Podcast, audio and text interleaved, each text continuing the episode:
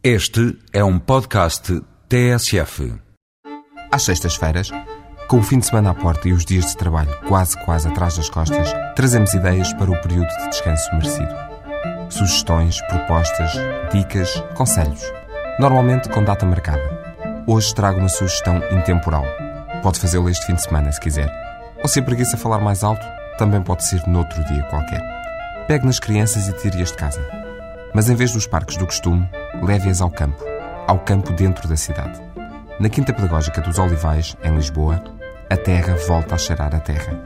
E o pão ganha forma, da farinha e da água até ao cesto, passando pelo forno. Os porcos não são desenhos animados, as vacas não falam e os patos não são feios. São apenas patos. Fazem o mesmo que os outros, mas aqui fazem-no ao vivo, em carne e osso. E penas também. A Quinta Pedagógica não é propriamente uma novidade. O projeto da Câmara Municipal de Lisboa existe há 11 anos e por aqui já passaram milhares de crianças. Além de ficarem a saber como se faz o pão, conhecem alguns hábitos rurais que normalmente não se vêem nas grandes cidades.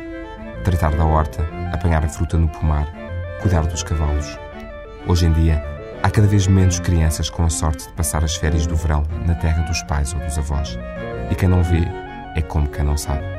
Possivelmente os seus filhos não vão ficar a saber qual a melhor altura para semear agriões, mas vão aprender que não nascem no supermercado. É sempre boa ideia passar pela quinta antes para marcar as atividades, mas enquanto passa e não passa, passe por lá para dar um passeio e leve os miúdos.